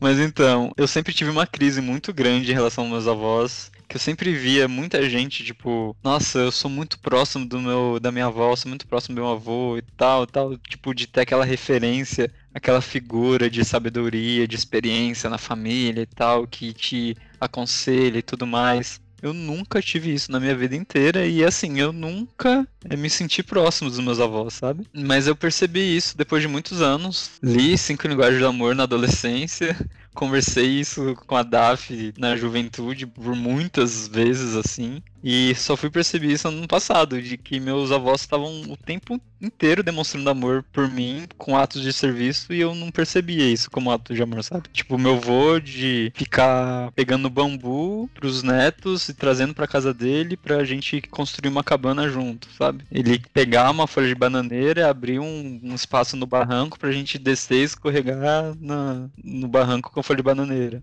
Meu outro avô de me levar no clube pra ir jogar bola, ir na piscina, sabe? Então, tipo, eles nunca foram de falar eu te amo, nunca foram de abraçar e tudo mais, que era a minha linguagem de amor, né? Mas eles estavam demonstrando o tempo inteiro, de outras formas, né? Uhum. Acho que essa é muito a beleza desse livro, assim, muito, porque realmente tem um poder de transformar a sua visão a respeito do seu relacionamento com muitas pessoas, tipo, e isso acaba também te transformando de alguma forma, né? Quando você percebe que às vezes os seus pais, que você achava que não te amavam, não sei o quê, porque não falavam te amo, quando você percebe as outras coisas e você começa a querer entender a linguagem de amor da outra pessoa, aí isso te dá uma alegria muito grande, perceber que na verdade eles te amavam, você que não tava entendendo, porque a sua linguagem era outra. E assim, não era culpa de ninguém, entendeu? Tipo, não é. Talvez, ainda não existia esse livro, né? Talvez que, que a Bru tá lendo de Cinco Linguagens das Crianças, enfim. É muito bom a gente saber que existe hoje, porque podia ser que o Fefe, que tem os Bru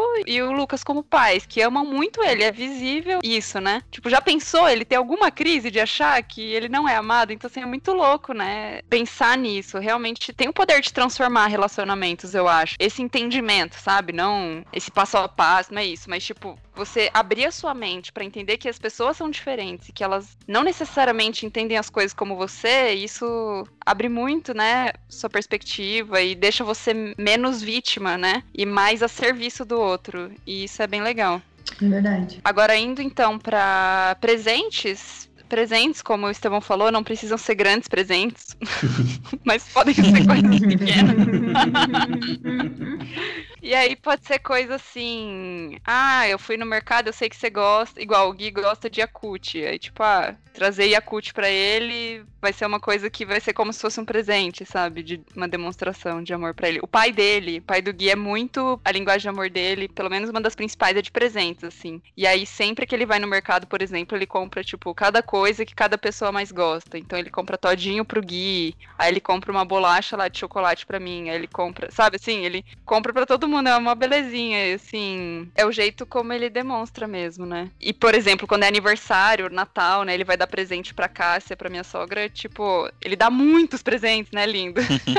Hum. tipo, ele enche ela de presente, então é, dá pra ver assim Que que, é nítido que é a, a linguagem dele, é. E uma não coisa sei. legal é que pode ser, tipo, pode ser coisas não compradas também, né? Então, tipo, fui passear, Sim. achei essa flor é, e ela é linda e trouxe pra você. Eu fui na praia, trouxe uma conchinha porque eu lembrei de você e tal. né? Então podem ser coisas assim também. é muito a questão de, da pessoa ter lembrado de você, né? Ela ter pensado Uhum. você e considerado você, mesmo quando você não tava junto com ela, né? É muito isso. É, e assim, pode parecer que é uma pessoa fútil, assim, né? Ah, nossa, você precisa de um presente pra sentir uma... Mas não é assim, não é nada disso, é justamente essa questão, né? Olha, eu estava pensando em você e isso me fez lembrar você, eu quero te agradar, né? É mais, basicamente isso. É, eu lembro quando meu irmão era bem mais novo, tinha 7, 8, 9 anos, e eu levava e buscava ele na escola, que era perto, aí a pé ou de bicicleta, e no caminho ele pedia para parar porque ele viu uma florzinha na, na calçada e queria pegar para levar para minha mãe. E era natural dele, então não,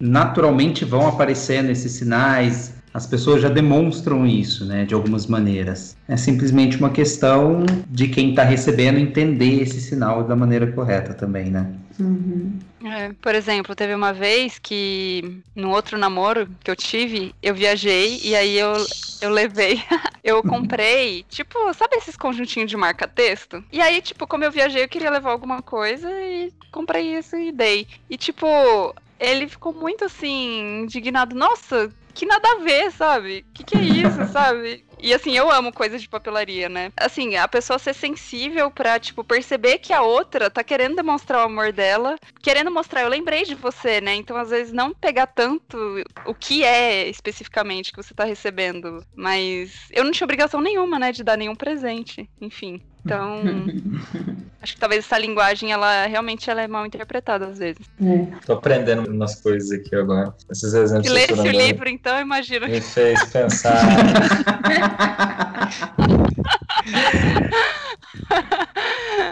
me fez pensar né? que esse é um traço assim que é significativo pra mim, né? Então assim, se eu tô num lugar que na padaria, por exemplo, e eu sei que tem as coisas que a Bruna gosta, é, para mim é como se eu estivesse dando um presente pra ela, entendeu? Trazer um croissant de chocolate da Benjamin é uma coisa que é como se fosse um presente diário assim, quando eu trago, né?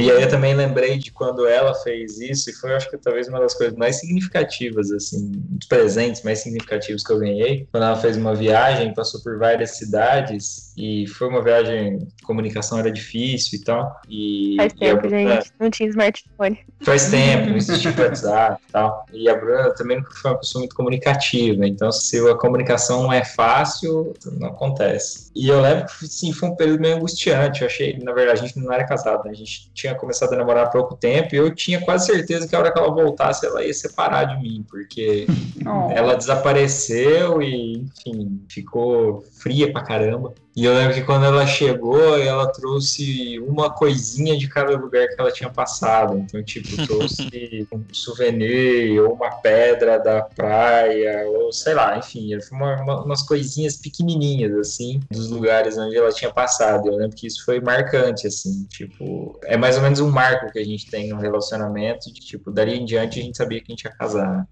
É, então é interessante, e, e, de novo, não foi assim, ela não me trouxe, sei lá, alguma coisa muito valiosa, ou muito cara, ou, né, ou que eu use até hoje, mas foram várias Uhum. coisinhas que o conjunto da obra, assim, fez todo sentido. Você entendeu o recado, né?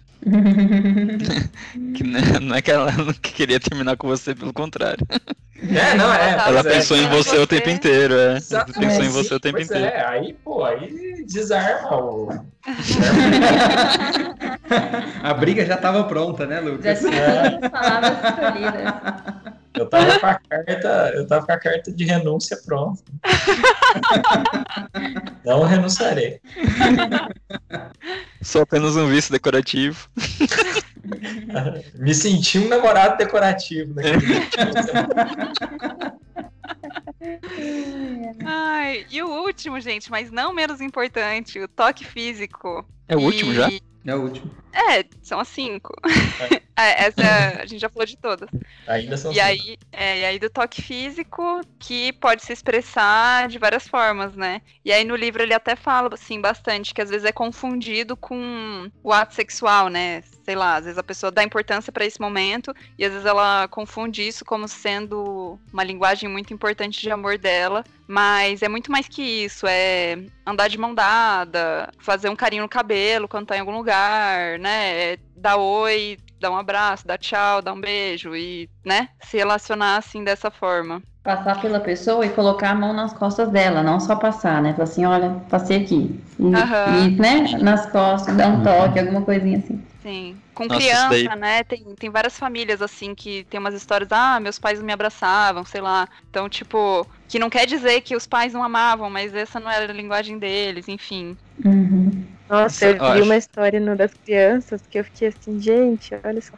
Que a mulher conta, né, que ela não sabia e ela achava que o filho dela fazia muitas coisas irritantes, assim, pra irritar ela mesmo. Então, quando ela passava, ele agarrava o braço dela, sabe? Ou se ele tava no chão, ele agarrava a perna, deixava ela sair. Ou se ela tava trabalhando, ele chegava por trás, tampava o olho dela. Fazia várias coisas assim. E ela ficava cada vez mais brava com ele, assim, tipo, para com esse menino, tipo, não rela em mim, não faz o que, me larga, não, não, não. E aí ela foi num seminário, porque ela achava que ele tava tentando irritar mesmo e tal. E ela foi no seminário dele, né, do Gary Chapman, e ela descobriu que a linguagem do amor do filho dela era toque. E tudo que ele queria é que ela tocasse nele. Tipo, Uhum. passasse, Uhum. abraçasse qualquer coisa, assim. E quando eu li, né, ela fala que ele já tinha 12 anos. Eu falei, meu Deus, coitado desse menino, ele tem 12 Nossa! anos, porque ele tá procurando o amor da mãe dele e ele não consegue. E aí que depois disso, toda vez que, por exemplo, ela tava trabalhando, ele vinha por trás e tampava o olho dela. Aí que quando ele fez isso a primeira vez, ela tinha percebido, né, que ela só virou, deu um abraço nele, e aí que ele ficou assim, tipo, totalmente surpreso, muito, muito feliz, explodindo, assim. Ai, que. Ficou super bem, assim, e ela voltou a trabalhar e ficou tudo bem. Mas coisas assim, né, desse tipo. Nossa, eu vou chorar muito se eu ler esse livro aí, meu Deus.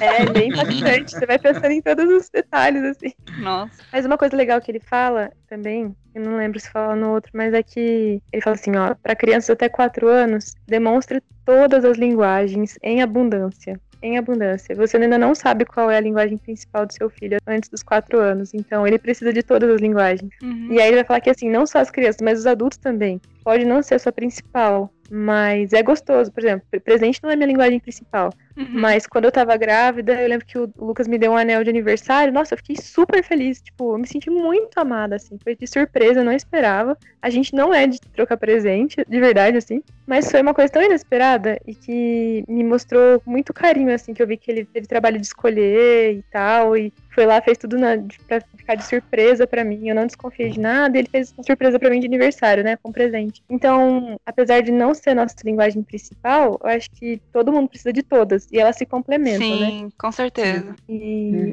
eu achei muito legal ele falar isso em várias, assim, tipo, principalmente quando ele fala para as crianças, né? Em presentes e atos de serviço que podem ser mal interpretados e às vezes são mesmo, né? Ele fala assim: é, faça isso E sei lá, fala uma palavra de afirmação, tipo, olha, que nem a gente falou, né? Eu comprei isso aqui pra você, eu lembrei de você, sabe? Porque você é importante pra mim, é tipo isso, entendeu? Entendi. Então elas geralmente são acompanhadas de uma coisa a mais, assim. Então, Uhum. eu achei isso legal. Legal. É, a combinação das coisas eu acho que fica melhor, né? Tipo, Uhum. o ato de serviço com tempo de qualidade, né? Essas coisas, acho que fica só reforçando positivamente aquilo que você quer passar. É. Uhum. O teste mesmo, né? Quando você faz, igual eu não pontuei zero em nenhum, né? Então quer dizer que todos têm importância mesmo, né? Então, com certeza é muito válido. E é interessante, né? Que receber um anel no momento da gravidez, eu também acho muito significativo, porque é, é meio que lembrando que você é mulher, de alguma forma, sabe? Porque é uma coisa mais feminina. Então você não é só a mãe do filho dele, você é aquela mulher que ele ama e tal. Então, eu também acho muito legal. Assim, tem como expressar muitas coisas através de presentes, né? Tem como você marcar realmente muitas coisas através de presentes. Uhum.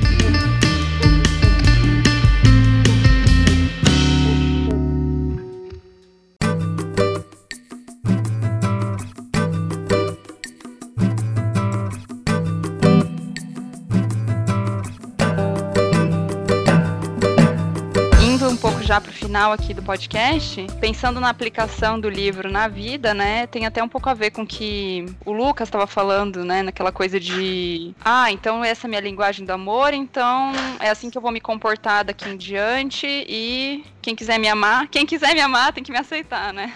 E essa pessoa vai fazer isso, vai fazer aquilo e se não for assim, né? Como é que é? Bananinha pra você e tchau. E mas o que ele fala aqui, primeiro pra aplicar, né? Então, eu já tava criticando a maneira depois que a pessoa distingue o que ela já percebeu que é a dela, mas a primeira coisa é você avaliar você e perceber qual que é a sua linguagem, né? Então, você pode observar a sua forma habitual de expressar. Então, igual a Lid falou, ah, eu percebo que eu faço isso pelas pessoas. Então, provavelmente essa é a minha linguagem do amor, né? Então é natural pra mim servir. Então pensa pra você o que é natural pra você fazer, o que não tem esforço, tipo, não é esforço nenhum pra mim falar te amo. Então não é esforço pra mim fazer um elogio. Isso pode ter a ver com a sua linguagem. E também o que você mais reclama, né? Então, o que geralmente você mais reclama? Ah, você não fica tempo comigo. Ou você, por exemplo, mexe no celular quando eu tô falando com você. Isso provavelmente é indicativo de tempo de qualidade. Enfim, aí você vai tentando ver as críticas. Você pode pedir ajuda dos seus amigos, da sua família, para te mostrarem o que geralmente você reclama, o que você geralmente pede.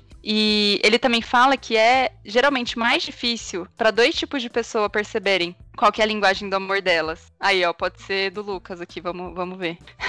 Uma é a pessoa que tá com um tanque muito cheio. Porque daí ela recebe tanto amor que ela não sabe de onde tá vindo, entendeu? Tipo, ela já tá. Ela tá se sentindo satisfeita mesmo, ela tá se sentindo amada. Então ela não consegue saber o que, que tá alimentando mais ela. E o outro tipo de pessoa é a pessoa que tá com o tanque vazio. Porque é aquela coisa que faz tanto tempo que eu não recebo que qualquer migalha que me der, aquilo já vai ser bom, entendeu? Então ela tem dificuldade de avaliar o que, que ela quer receber, porque meio que ela quer tudo, né? Ela precisa de tudo. Então tem esses dois tipos. Aí ele fala isso, né? Assim que você descobre tal, você decide expressar essa linguagem, quer seja natural, quer não. E ele fala assim que a crítica é uma maneira ineficaz de implorar amor. Aí faça pedidos, não exigências. Então também essa coisa, tenta comunicar, né? Porque é aquilo que a Lid falou, não tinha como ela adivinhar que o Estevão queria que ela falasse boa prova pra ele, né? Então o Estevão podia chegar nela e falar: ah, eu gosto quando faz isso, tá? Eu sinto, eu sinto falta. E ela ia entender. Agora, se ele falar, você nunca me incentiva, você não me apoia, você não se importa com a minha faculdade, né? Aí isso só vai gerar barulho, né? Na relação. Então, é legal, assim, ele fala sobre aplicar o livro de uma forma gentil e sempre partir de você, alimentar o outro, sabe? E deixar você em, como consequência. Você recebeu o amor como consequência. Mas é claro, também não deixa o outro adivinhar o que você quer, né? Você também pode falar para ele o que você quer, que você tem necessidade. Uhum. Esse, essa, uma das, das últimas coisas que você falou me lembrou de uma citação desse outro livro que a gente citou agora há pouco, o livro de casamento, sobre pedido, né? E às vezes parece contraditório, né? O pedido. E aí os autores comentam, né? No contexto de um casamento, existe um mundo de diferença entre exigir e pedir. Então, quando a gente pede coisas, a gente está afirmando o valor e as habilidades do nosso cônjuge. Quando a gente pede algo para ele que é da natureza dele ou que é uma habilidade dele fazer, a gente está afirmando essa habilidade, a gente está afirmando esse valor. Agora, se a gente exige, a gente se torna tirano por causa do nosso próprio desejo, né? Muitas vezes sem perceber. Então, assim, aí depois vou até dar um exemplo, tipo, que o marido, agora é a esposa falando, ela fala que ele era muito prático, é, capaz de meter a mão na massa, consertar qualquer coisa. E aí, sei lá, enfim, tem um pneu que não tá consertado. Aí ela chega para ele e fala: Nossa, você ainda não arrumou esse pneu furado? Eu preciso da minha bicicleta amanhã. Se ela estiver fazendo isso, o que ela tá exigindo, né? Que ele conserte. Então, assim, é a linguagem dele consertar. Mas se ela chega desafiando, né, e exigindo que ele conserte, provavelmente não é a melhor forma, né? Ela falou uma melhor maneira de fazer poderia ser: será que você não poderia arrumar o pneu da minha bicicleta até amanhã? Tipo, provavelmente ele reagiria bem a isso, faria e com muito amor, né? Então aí entra um pouco da questão da comunicação, mas é, eu achei interessante você tocar nesse ponto. Pedido versus exigência, né? Pedir não é errado por si só exigir pode gerar uma série de consequências desastrosas. Mas eu gosto de pensar nisso aqui também, que quando você pede para uma pessoa fazer uma coisa que você sabe que ela gosta, você está dando uma oportunidade a ela de afirmar que aquele é um dom que ela tem, uma habilidade que ela tem, etc.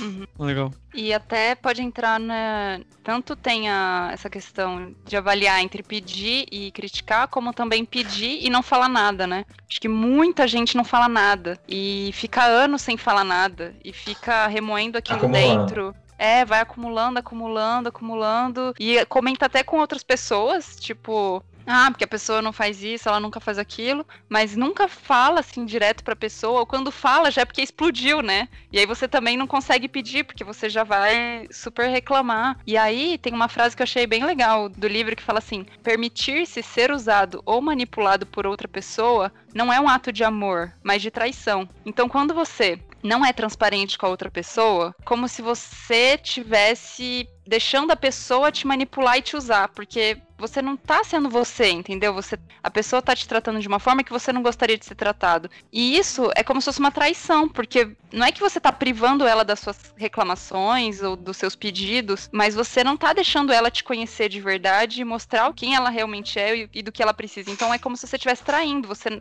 você tá negando uma parte sua dela, entendeu? Você tá escondendo uma parte sua dessa outra pessoa. Aí eu achei isso bem forte e bem verdadeiro. Não tem como você ter um relacionamento bom e duradouro e forte se você deixa a outra pessoa agir como ela quiser com você, né? Sendo que aquilo te incomoda, sendo que você preferiria que fosse de outra forma. É importante comunicar, é importante falar, né? O que te faz bem, o que não te faz bem. Então, se a pessoa, né, com quem você se relaciona, ela tá fazendo algum pedido, fique feliz por isso, porque quer dizer que ela tá acreditando nesse relacionamento. Ela tá querendo que esse relacionamento dê certo, né? Porque senão ela simplesmente abandonava e falava, ah, deixa desse jeito mesmo, né? Nem quero mais, ou nem é tão importante para mim. Então, dê valor se a pessoa pede e também dê valor se a pessoa também critica, porque às vezes, enfim, também tenta partir do princípio de que você talvez não tá enchendo o tanque dela, enfim, né? Conforme você enche o tanque dessa pessoa, ela vai abrandando e ela também vai percebendo que ela quer retribuir esse amor e ela também quer encher o seu tanque e assim vai.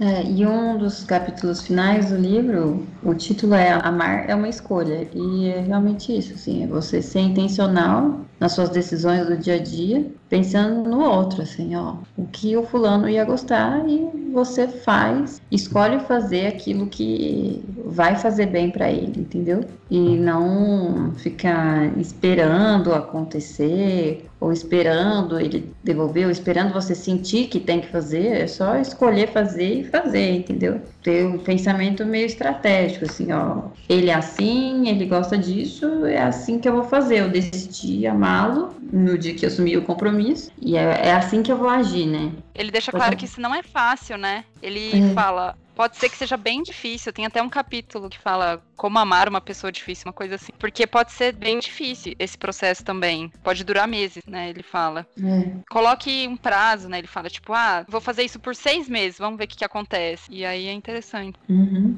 Né? Uma coisa que eu fiquei curiosa da vida pessoal de vocês uhum. é que ele começa o livro falando da crise no casamento, da crise de quando a paixão acaba. É, tem toda aquela teoria de números, de quanto tempo dura a paixão, porque a paixão dura tanto, e depois, aqui, daí tem a crise. Vocês viveram essa crise? Tipo assim, acabou a paixão. Não necessariamente foi no casamento, né? Às vezes acabou durante o namoro, não sei. Vocês tiveram crise assim, aí vocês tiveram que, uau, peraí, a coisa mudou aqui. Porque o livro parte de. Ele parte Sim. de que existe Eu acho que problema. sim. Eu acho que sim. Eu lembro muito claramente quando eu e o Gui ainda namoravam. Teve uma vez, o Gui fazia terapia com uma psicóloga, né? E aí a gente encontrou ela em algum lugar. Na verdade, eu acho que a gente tinha acabado de casar. Tinha, sei lá, um ano de casamento, uma coisa assim. E aí ela falou assim pra mim: E aí, já tá querendo matar ele? Tipo assim, ela soltou alguma frase assim. E na época, eu ouvi aquilo, eu achei um absurdo. Eu falei, nossa, que horror, não, né? Jamais. assim. Mas posso declarar que alguns anos depois já tive muita raiva, entendeu? Essa raiva de que ela tava falando eu tive. Então, eu acho que dá pra falar que não é igual antes, entendeu? Não é essa paixão do começo, não é a mesma. Que dá pra... Eu não sei exatamente não- quando foi, né? É, não tem uma crise, eu acho. Eu acho Uhum. que. Mas assim, não foi uma, Pode- tran- pode ser que assim, teve, foi uma transição abru- abrupta também, né? É. Tipo, Acho que foi gradual. foi. Você acha que você estava apaixonada e hoje você vê que não é paixão, entendi. Na verdade, É. tem uma tese do Keller, que não é dele, ele rouba de um outro cara também, mas que assim, ao longo do seu casamento, você se apaixona várias vezes pela mesma pessoa. Justamente por conta dessa. Porque assim, a gente muda. E eu não gosto muito dessa ideia de que, tipo assim, você casa apaixonado, num determinado momento acaba e a partir daí é compromisso. É. É, com é disso que eu tô perguntando, É, né? não, é, é, é, tem até uma história boa da Bruna. Tipo, a gente tava pra casar, ela tava um dia no salão de beleza, né? E aí a mulher perguntou Ah, que legal, você vai casar, você tá apaixonada? Ela respondeu: Não. É assim, secamente. E. Porque isso, enfim, isso era uma coisa que a gente tinha muito, muito forte pra gente desde o começo. A gente não vai casar porque a gente tá apaixonado. É um compromisso. E é engraçado que o Keller fala um pouco desse lance, né? Que você se apaixona várias vezes pela mesma pessoa, e isso pra mim é muito claro. Eu acho que isso acontece mesmo. E agora, em tese, a gente estaria passando pela crise dos sete anos, mas pra mim tá muito claro que ao longo desses sete anos a gente se apaixonou várias vezes e foram pessoas muito diferentes, contextos muito diferentes, situações muito diferentes. E aí é que entra o lance, né, de que em geral as pessoas contrapõem compromisso com paixão, né? Então a paixão vai até um ponto, compromisso a partir dali. Eu acho que não. Na verdade, o compromisso é o solo no qual a paixão floresce, né? Então, às vezes parece seca a ideia do compromisso, mas não, o compromisso é o solo sobre o qual a paixão floresce. Então, esse é o nosso solo. Nem é sempre, né? Talvez esse é o ideal, mas nem sempre é isso que acontece, né? Muitas vezes o compromisso ele floresceu de uma paixão também. Sim, sim, mas, Sim, mas o ponto é, é que ele é, um, ele é um fundamento sólido. A paixão não é um fundamento sólido. Esse, esse seria o meu ponto, entendeu? Agora, claro, eu tô aqui falando do amor conjugal, né? A gente tá falando de relacionamento de casal. Mas pra mim, assim, na minha concepção, é isso, tipo. E isso não é contrário ao amor, né? O Lewis fala isso. O casamento não pede do indivíduo nada mais do que o próprio amor o leva a fazer. né? Ele fala: o que, que duas pessoas que se amam e que estão apaixonadas mais fazem? Promessas. Promessas de que vão continuar. Então ele fala: é mais ou menos da natureza do amor genuíno fazer promessas. Então, assim, não existe uma contradição entre essas, essas duas coisas. Mas, enfim, para mim, no sustentáculo disso está o compromisso. E aí, nesse ponto, eu discordaria dessa ideia de que você começa apaixonada, aí a paixão morre, e aí você precisa se redescobrir. Então, eu gosto da resposta da Bruna pra cabeleireira. Você tá apaixonada? Não. Sim, e eu, eu fiz essa pergunta mais provocativa justamente pra gente, sei lá, passar nesse ponto, porque eu acho super importante e muitas vezes subestimado, assim, sabe? Os relacionamentos que não começam com paixão. Porque parece que é o, o mais comum é que comece, tipo, ai, tô apaixonado, tô apaixonado, vamos namorar. E se der certo, a gente casa, né? E a minha experiência de, de relacionamento não foi assim. Eu acho que por isso, às vezes, a gente não vive essa questão, ah, a crise de que a paixão acabou e agora. Mas às vezes, assim, tem alguém ouvindo e tá, às vezes, esperando o se apaixonar perdidamente por alguém para então decidir ter um relacionamento, entendeu? Quando, na verdade, olha aqui, ó, pelo menos dois casais você já tá ouvindo de que muitas vezes não começa com paixão. Não sei se temos estava apaixonado, mas assim, muitas vezes é uma decisão muito mais racional do que subjetiva, assim, emotiva, entendeu? Você falou assim, olha, é uma pessoa boa, tem todos os critérios, eu acho que vai dar certo, vamos tentar. E pode ser que dessa decisão racional, de fato, surja a paixão em algum momento, ou e ela ressurja ao longo dos anos, né? É, é esperado que sim, né? Uhum. Senão a vida seria também muito sem graça, imagina. Você, você apaixona uma vez e pronto, minha filha. Esse foi o seu é. voucher, você já usou. Ou então Agora se continuasse exatamente a mesma paixão o resto da vida é, também. Também, ah, como é que você vai trabalhar? Como é que você vai ser uma pessoa produtiva, né? vamos parar, vamos concentrar um pouquinho, foco em outra coisa. E assim, não, não precisa ficar esperando nem que você tem que estar perdidamente apaixonado para começar um relacionamento, nem fique esperando que o seu relacionamento vai ser uma paixão intensa pro resto dos dias, assim, né? Acho que nenhuma uhum. das duas coisas são. Uma não é necessária e a outra não é verdade. E, e nesse lance onde a paixão se esfria, né? Às vezes tem um pouco dessa concepção, nossa, como a gente gostaria de voltar àquele estágio inicial, né? E não é isso, é. né? Não, tipo, não, não, não, só vamos cara. progredir, não vamos regredir, vamos isso. progredir. Isso. É. é, como se. Ah. O que eu quis dizer, assim, é como se no início parece que a paixão levava, sabe? É como uhum. se ela uhum. fosse mais presente, assim, né? Mais envolvente. E depois ela deixa de ser protagonista em muitas coisas, né? E outras coisas se tornam mais fortes também. Uhum. E no livro ele fala disso, né? De até casais que eventualmente até se apaixonam mesmo por causa dessa prática das linguagens, se tentar comunicar o outro amor e vice-versa. Ele não fala tanto com a palavra paixão só, mas ah, pode trazer esse amor emotivo. Ele fala, né? Fala mais ou menos nesses termos. Eu comentei um pouco mais cedo com Steve e a Lídia que esse livro é engraçado, assim. Ele é bem casais tradicionais, assim, né? Ele fala muito da mulher que fica em casa, do homem que trabalha fora, tipo, acaba não tendo muita variedade de famílias assim nos exemplos exemplos que ele dá. Eu acho que talvez poderia ter mais exemplos também nesse sentido, acho que ia ser legal. Mas no geral, acho que a essência dele, o princípio dele é bastante válido, né? E aí uma frase também do livro é bem bonitinha que é: o amor não apaga o passado, mas transforma o futuro. Então, o passado, né, aquela formatura lá da Bru, tipo, essa história ficou, né? Mas não quer dizer que isso precisa ser levado. Não, o futuro, próximas formaturas, né, próximos eventos importantes da vida um do outro, isso pode ser transformado, né? Então, saber do potencial que tem, né, o amor e de como, se você hoje tá num, num relacionamento, que você tá pego a coisas do passado, palavras do passado, né, críticas que já aconteceram, tipo, saiba que ele, o amor, ele não vai apagar isso, vai estar tá lá na história. Isso aí aconteceu, mas o futuro pode ser transformado, né? Para melhor, tem bastante chance e potencial de ser melhor.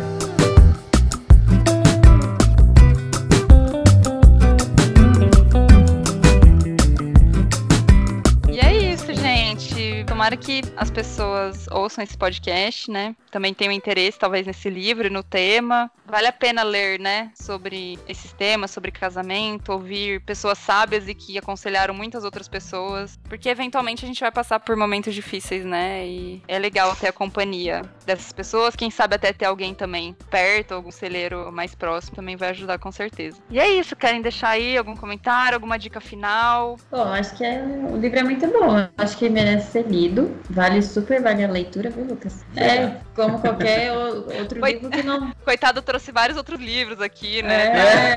Mas nada importou. Nada.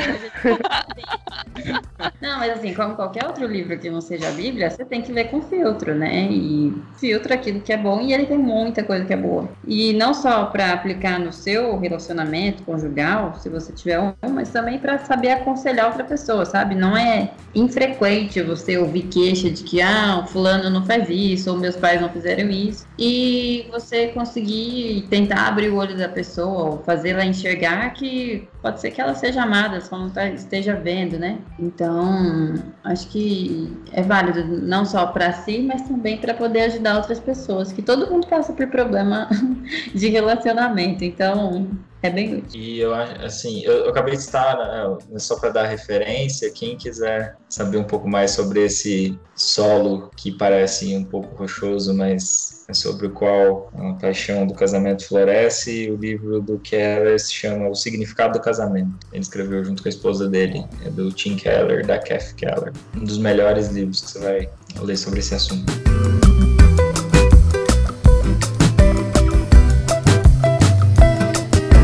Bom, gente, então Muito, muito, muito obrigado pela presença de vocês, pela companhia de vocês aqui, pelo esforço de, em meio a tantos afazeres e compromissos, disporem a estar aqui com a gente. Tivemos um tempo de muita qualidade. Sim. Tirando o Gui, que tá vendo o jogo de São Paulo.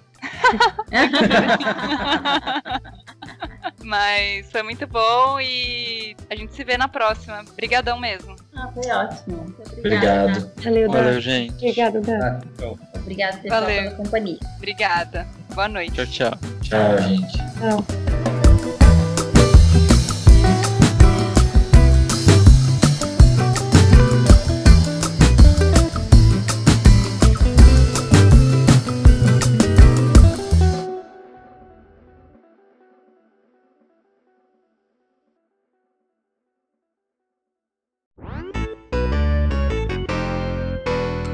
Pessoal. Então, lendo os feedbacks que tivemos do último programa, aqui é a Daf, eu tô aqui com o Gui. Oi. E, bom, vocês já sabem que indignação gera engajamento, né? Então, a gente tocou no ponto fraco de um monte de gente aí, falou de coisas que todo mundo gosta e a gente não gosta, tivemos muitas reclamações e indignações contra nós, né? Por causa disso. Bom, primeiro, a Lídia foi muito citada no outro programa, que a gente falava das coisas que a gente imaginava que ela gostava ou não, e ela foi lá no Twitter e falou tudo que ela gosta, não gosta, do que a gente comentou. Ela já disse que ela também não gosta da Rachel, mas ela disse que a Robin é pior, e eu acho que eu tendo a concordar com ela. Ah, não concordo. Por mais que a Robin tenha feito algumas coisas erradas, eu acho que eu ia gostar de ser amigo dela. Mas uma coisa que a Lid falou também é que ela não gosta tanto de conhecer pessoas novas. E eu recebi muitos feedbacks sobre isso também. Ou seja, a Daf falou que tava todo mundo me julgando, mas na verdade tava todo mundo concordando comigo. Continuo não concordando. Bom, aí veio a Doris no site, ela falou assim que ela não assiste séries. Eu não sei se eu fico triste por ela, por ela não assistir as séries, ou se eu fico feliz porque daí ela tem tempo na vida dela pra fazer outras coisas, né? Ela disse que não gosta de bife de fígado, mas aí também ninguém gosta, então tamo junto. A Aline veio falar que ela tava até gostando da Carol, até a Carol começar a falar que não gosta de Sandy Júnior. Aí já perdeu toda a moral. É bem que a Carol falou, né? Que eu falei no começo que todo mundo gosta da Carol, mas vamos ver a reação do pessoal depois do podcast. E realmente a Carol já tem alguns haters por aí. Mas vamos lá, gente, escutem em outras palavras. Podcast, né? Se chama em outras palavras. Daí também veio o PP e a Adélia no Instagram. E aí eles já estão marcando praia com cerveja e sorvete de pistache. Pra mim, se não tiver amigo secreto, tudo bem. também, tô dentro. No Instagram também a Nath comentou, ela falou do Brooklyn Nine-Nine, que ela não gosta da Gina. É, e eu acho que realmente a Nath é uma das únicas que não gosta da Gina, porque ela é muito engraçada, eu gosto dela. E ela falou também sobre ter um teletransporte entre o mar e o chuveiro. Ela gosta de praia, mas ela gostaria de sair do mar e ir direto pro chuveiro. Certeza que alguém que é muito rico, assim, artista, não sei. Certeza que tem um jeito de fazer isso. Sei lá, a pessoa tem um, um iate, entendeu? Daí ela já sai do mar e pula direto pra um- uma banheira num iate gigante. É, só falta o dinheiro então, Nath.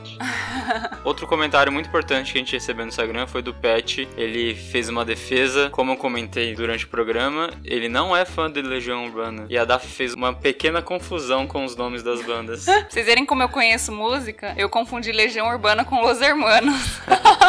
É, desculpa aí, Pet. Eu tentei te defender, mas você ficou como fã de Legião Urbana, mas, gente, o Pet ele gosta muito de Los Hermanos, o que pode ser um pouco diferente de muita gente também, né? Que tem muita gente que odeia Los Hermanos. Mas também tem muita gente que gosta de Los Hermanos, então tá aí meio a meio. Bom, gente, então é isso sobre o nosso último programa. Espero que vocês tenham gostado desse também, que a gente falou sobre as cinco linguagens do amor. Quem não leu o livro, procure ler, é bem legal. E conversem com a gente nas redes. A gente vai ficar algumas semanas fora por causa do Natal e do Ano Novo. Mas não deixem de ouvir os programas, de indicar, de comentar, de nos dar novas ideias de outros temas. Então falem com a gente, a gente ainda tá por aí, apesar de não necessariamente com programas daqui duas semanas, mas falem com a gente de qualquer forma, tá bom? Sim, e estamos em todas as redes, como podcast Pois é, e o nosso e-mail também, que é contato@podcastpoisé.com. É isso aí, um beijo e feliz festas, feliz fim de ano. Sim, feliz Natal e feliz Ano Novo pra todo mundo. Até mais. Um beijo, tchau, tchau.